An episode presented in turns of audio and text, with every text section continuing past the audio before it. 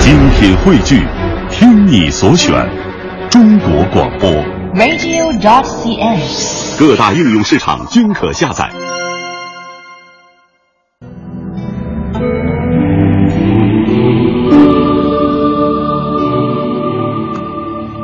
各位听友，欢迎您收听今天的孔子学堂节目。那么今天的演播室里呢，我们仍然请来了中国人民大学国学院的副院长黄普民教授。黄老师您好，哎，你好，嗯，黄老师，那么对于战争中经常遇到的一些常规的态势啊，孙子呢在上一篇军争篇当中呢已经进行了精辟的分析了，并且给出了兵以诈立，以利动，以分合为变的这样一个作战的指导原则哈。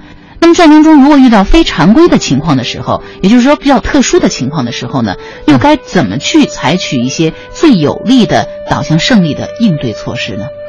啊，孙子对这个问题，他实际上在自己的兵法里已经做了回答。嗯他的回答就是紧接着《军争篇》的九变啊，嗯九变篇。九这里是个虚数，啊，也就是多的意思。呃对，所以九九个变就是无数的、无穷的变化。嗯啊，嗯因为孙子讲的是用兵，就是要灵活应变啊对。实际上，九变篇啊，指的是什么呢？在作战过程当中啊，如何根据特殊的情况来灵活变换战术，赢得作战的胜利。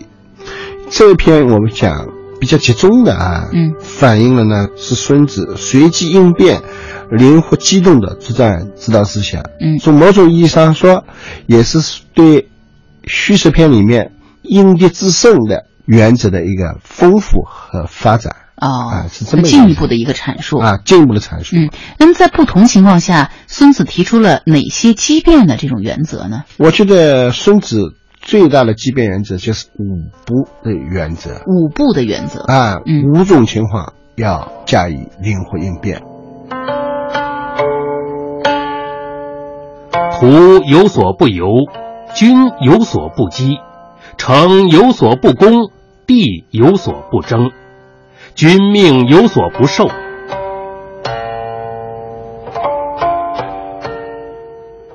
他说的很明确，嗯，正常的情况下，君主的命令你是要听从他的指挥的对呀、啊，但是有的时候，将在外，军民要有所不受。嗯啊，一般情况下碰到敌人，你应该加以打击的，嗯但是在特殊情况下，能打也是要战死，不能打。有的城市虽然很重要，可是时机不成熟，可能会分散你兵力的话，嗯这个城市你也暂时不要攻，这就是变化嗯啊、有的道路明明可以走，但是呢，考虑到其他的种种因素，嗯那你就要放弃这条道路。嗯有的战略要地可以争，但是由于时机不成熟，不要去争。嗯这都讲的是特殊情况下，这个就是一种变的一种重要的原则。嗯孙子认为，如果一个将帅、一个领兵的人，嗯知道了这种机变的各种利弊和得失了以后，那么也就算是真正知道了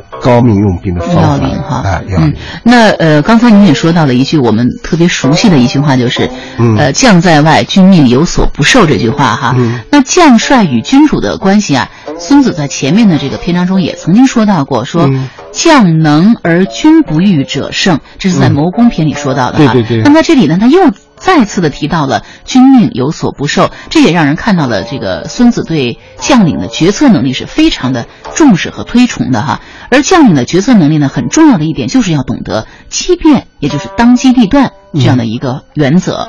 我觉得这个是非常重要的原则。君主要让手下的将领打胜仗，首先要给他战场上的一种比较有充分的那种机断指挥的权利。嗯我们说中国是这样，嗯对，实际上世界上也一样。我们非常熟悉的就是法国有一个叫拿破仑，他是资产阶级革命当中冒出来的这么一个新的统治者。嗯他打到最后的时候，滑铁卢战役之所以失败，一个重要的原因就是他手下的主要的大将太听他的命令了，不嗯知道变通，不知道军民有所不受，嗯这个原则。嗯这个元帅叫格鲁希，嗯格鲁希格鲁希是很忠诚的一个他的手下的部下。嗯这个人打仗也是兢兢业业，也有一定水平，但是最重要的东西呢，就是比较谨慎保守。所以拿破仑当时告诉他，第二天会战的时候，叫他赶到什么什么地点、什么时间。那么实际上他是作为一支战略预备队伍、机动部队，嗯，到战争最关键的时候来投入战斗的。也就是说，你行篇里面讲的骑阵人、骑兵要起这么个效果的。结果呢，因为战场形势瞬息万万变了，嗯拿破仑跟那些俄国、普鲁士还有英国的联军提前遭遇了。嗯一遭遇的打起来呢，而且这时候的这个遭遇的枪炮声啊，格鲁希激烈听到了，哦，听到了。当时下面的人就劝格鲁希赶紧去增援，改变原来的计划。嗯格鲁希他说：“这不行啊，拿破仑是要求我是什么时候到另外一个地点呢？嗯啊，我怎么可以提前呢？”嗯下面的人还是劝他，这时候他就犹豫起来了，就想了一分钟，他说：“让我考虑一分钟。”就这一分钟，这一分钟以后，他考虑完以后，他说：“你们讲的有道理，但是军人以服从命令为天职啊。这个拿破仑没有新的命令到了之前，我们还是按原来的计划。他就是军命太瘦了，嗯，这太一不懂分得钟变通了，啊，他这这个变通了。结果一分钟以后，他没有赶回去。啊，普鲁士、俄国、英国的联军的预备队提前赶到。当双方正僵持的时候，他们有生力量投入战斗，而法军的有生力量没有赶过来，所以一分钟就决定了一个国家的面目，国家的命运，帝国的面目，哎，是军队的命运。所以军队有说不受，这是个非常重要的一个原则。金戈铁马，势如破竹；沙场驰骋纵横，运筹帷幄，决胜千里，尽在兵书奇谋。孔子学堂听黄浦民教授讲《孙子兵法》。将帅他是一支军队的灵魂核心哈、嗯那孙子呢，因此对这个将帅也提出了很多的要求。嗯那这篇当中就曾经说到，将帅呢要具备的素质有智、信、仁、勇、严。而在这一篇当中呢，孙子提到了将帅呢可能面临的五种危险。为什么九变是讲的是畸变的原则？嗯变就是有个度的问题嗯。这五种危险，从某种意义上来讲啊，本来都是正常的、合理的东西。反而还是优点呢。啊，如果嗯是要优在点正常情况下啊，，正常。但是你不知道变通，走到极端嗯啊，没有一个度的话，那反而成了一个缺点了。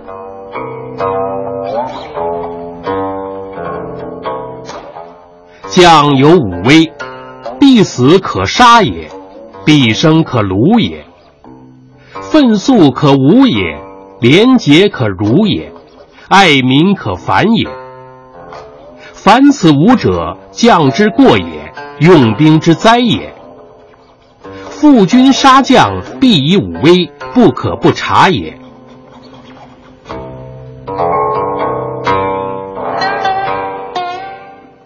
我们知道廉洁奉公是一个很好的优点，但是一味的拘泥于廉洁，嗯那么就会带来很大的祸害。所以说廉洁可辱。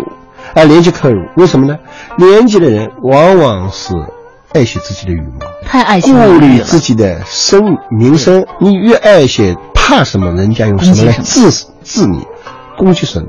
你说你清廉，人家说你受贿还了受腐贿嗯，你没地方去辩白，你越描越黑嗯啊，三人成虎，最后弄得你心烦意乱，心烦意乱，你就会在决策上出现。判断上的失误，呃，你这个失误正好给人家提供了可乘之机，嗯然后就给你毁灭性的打击。所以年纪到了这个时候，不知道变通，嗯那就会走向反面。对，包括爱民也是，哎爱民也你是也哎很好的一个事情嘛。爱护事主、关心民众对啊本来是很好的，对但是你要是一味的姑息之政，嗯一味的把爱民作为一种招牌来做的话，嗯那也会走向反面了。最典型的就是刘备，嗯为什么党央长坂坡会败得这么惨呢？嗯他两个夫人，甘夫人和糜夫人都跳井自杀了、嗯啊！他的儿子好不容易从常山赵子龙给救出来了，对阿斗对孤身救主，最后是十几个人带着诸葛亮啊、关羽啊、嗯几十号人跑出来的仓皇逃跑他就是因为他这副爱民这个虚的东西了嗯啊，把他走到一个极端了。嗯，但老百姓走，老百姓走路不是军队，对呀啊他走几步要休息，走几步。婆婆就喊了：“嗯哎，媳妇啊，我腿痛，我走不动了。”那军队也都停下来对，所以这样的话就一天走十几里路。那曹操知道刘备要去的地方是江陵嘛，嗯当时的战略要地，对啊有很多的战略物资在那里，所以他是把骑步兵都留下了，嗯光带了骑兵，一天走三百里路，日夜兼程，被党项长坂坡给追上了，杀的刘备溃不成军，嗯丢盔弃甲，那是很惨不忍睹的对。实际上老百姓也没好处，你对在战场上刀剑无情，所以你在爱民起的效果是是确实反而相是反。反的。啊，相反，所以孙子讲呢，你什么事情不知道变通嗯啊，灵活处置的话，最好的品德也会走向它的反面。对，啊更甭对说是嗯不好的品德。啊，有的实际上说来，这些也不算是坏的品德，至少是个中性的。对但是多了个“逼”字就麻烦了，因为就过逼分了啊，不知道变通了。本来是不怕牺牲嗯啊，很勇勇于敢这的个这个作应该作是好战的，视死如归也是个好的品德嗯。可是，真的战场上你是不是对自己一个人负责，对整个军队负责，对国家负责对啊？那你自己光拼死去了，军队怎么办？生也是个好的，战争不是去白白送死的。对啊战争的目的不是保全自己、消灭敌人嘛？对这个是战争的宗旨嘛。但是你一味的贪生怕死的话，那越怕什么，人家就会成为人家的俘虏。凤树是脾气比较急，脾气急它也有好的地方，啊容易铜臭铁干啊。可是你要做过头了，不知道变通，也会做坏。嗯所以这所以这个个度的把握很重要很重要。嗯所以孙子的九编篇里面，我觉得他很有哲学思想，就是他对度的一个清醒的认识、嗯啊。 《孙子兵法》虽然只有短短十三篇，但书中有很多我们熟悉的名言。这其中最著名的，可能就是那句“知彼知己，百战不殆”了。那您知道这句话是出自《孙子兵法》中的哪一篇吗？那用兵，刚才我们说了要讲求这个千变万化哈，嗯嗯那所以呢，这个孙子提倡是要九变了，嗯但是呢，要做到这种灵活机动。呃，随机应变，而不是那种毫无规律、杂乱无章、随心所欲的那种变化多端呢，绝对不是一件很容易的事情。是。那如何掌握这种变化呢？这个变化就是杂于厉害了，杂于厉害要做中庸之道啊啊，就是把握那个度。啊把握度，嗯，同时呢，把一个问题啊利和害、得与失，嗯，都作为一个统一体来综合考虑。是故智者之虑，必杂于利害；杂于利而物可信也，杂于害而患可解也。智者之虑啊，必杂于厉害，就是说，聪明的人、高明的统帅，嗯在考虑任何问题的时候，嗯都把利和害作为一个整体来综合考虑。嗯，在困难的情况下，在不利的情况下，看到有利的一面，嗯那你的信心才会树立，你的目标才会去争取，嗯才会实现。在顺利的情况下，要考虑到害的一面，你才会事先发现隐患、才会有隐忧预防，哈才能做好预防、呃欲化于未解。然。啊，任何事物它都是有一利必有一弊，嗯是孙子就提醒我两们面性啊，两面性，利和害得与失是一个铜板的正反两面。嗯啊，你要接受一个事物的用它的力的时候，你同时要容忍和包容它的害，在避免它的害的时候，嗯，你同时可能也把它的利也抛弃了。其实老子也曾经说过，他说：“福兮祸所伏，啊祸兮福所依”，也是这个道理。对对对，嗯我们经常讲的“塞翁失马，焉知非福”嘛，对啊啊，就是这个道理。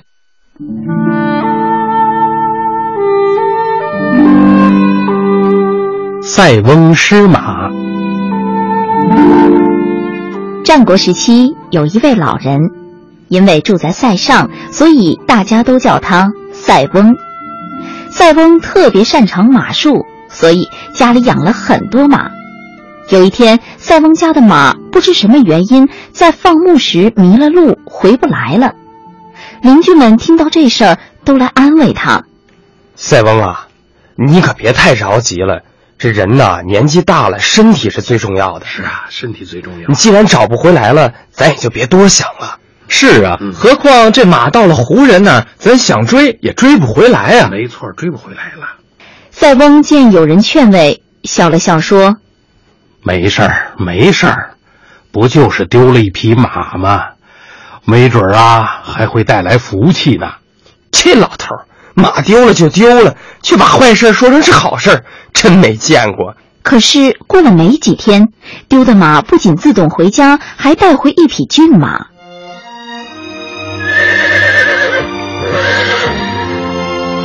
邻居听说马自己回来了，都纷纷来道贺。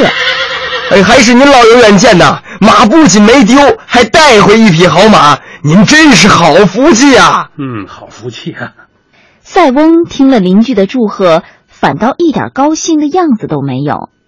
白白的得了一匹好马，不一定是什么福气呀、我就担心会惹出什么麻烦来呀、邻居们以为他故作姿态，心里明明高兴，有意不说出来。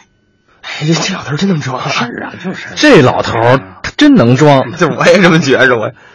赛风家平白无故添了一匹骏马，把他儿子高兴坏了，于是就天天骑马，乐此不疲。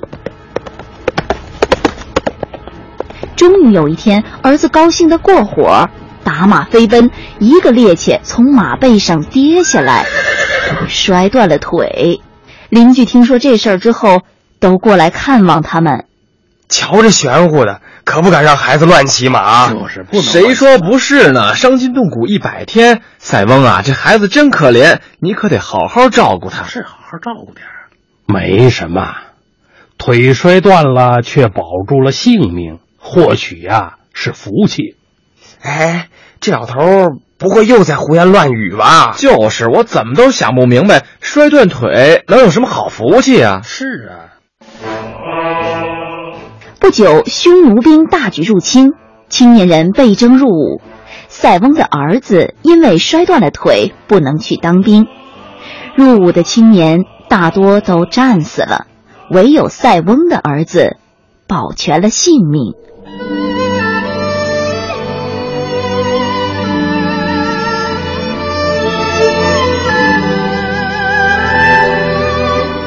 所以害中有利，利中有害，这个是孙子的考虑问题给我们提供了非常宽阔的一个哲学的这个方法论的东西。嗯，我们生活当中都会碰到的。嗯啊，比如说我们这几年经济高速发展，这是很大的利啊。嗯，但是这个利必然带来环境污染啊、生态破坏的这种害，对，这是必这然是的。必然的一结果。啊，我们的一部分人先富起来的同时，可能就会带来弱势群体的存在，对这个就是害。我们在引进新的生活观念、生活方式的同时，嗯我们传统的美德的也在丢失，这也是害。但是我们说要看到长远的，我们不能因为有这种害的存在，我们不去发展经济，嗯啊，不去呃接受拥抱嗯嗯这种世界上一种先进的一种文明，这个是一个互动。当然，我们也是把我们中国优秀的文明推向世界。嗯啊，如何控制害在最小的程度，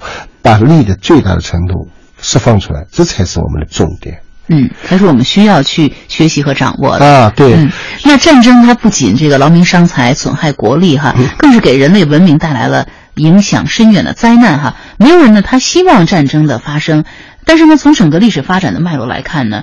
战争的危机呢，却是无时无刻的不潜伏着。那我们不想去攻击别人，但是也希望能够保证自己呢不被别人所攻击。那如何在这种变化莫测却危机四伏的情况下来保全自己呢？这个九编篇都是讲变，但是变中有不变，不变应万变。这里实际上讲的是有备无患的思想。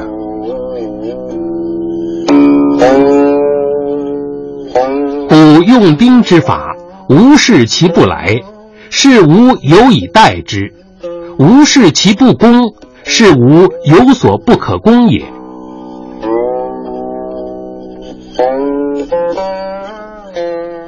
不管你怎么变，你做好了准备，就不怕人家变。嗯你做好了准备，自己才有资格、有能力去变。所以呢，他提出来“故用兵之法，无事其不来啊，嗯，此吾有一代也。不要寄希望敌人不来打我，嗯，而是做好充分准备基础上，那么有了准备，能战方能言和，就是一个能打仗，那才不才有和平的行为。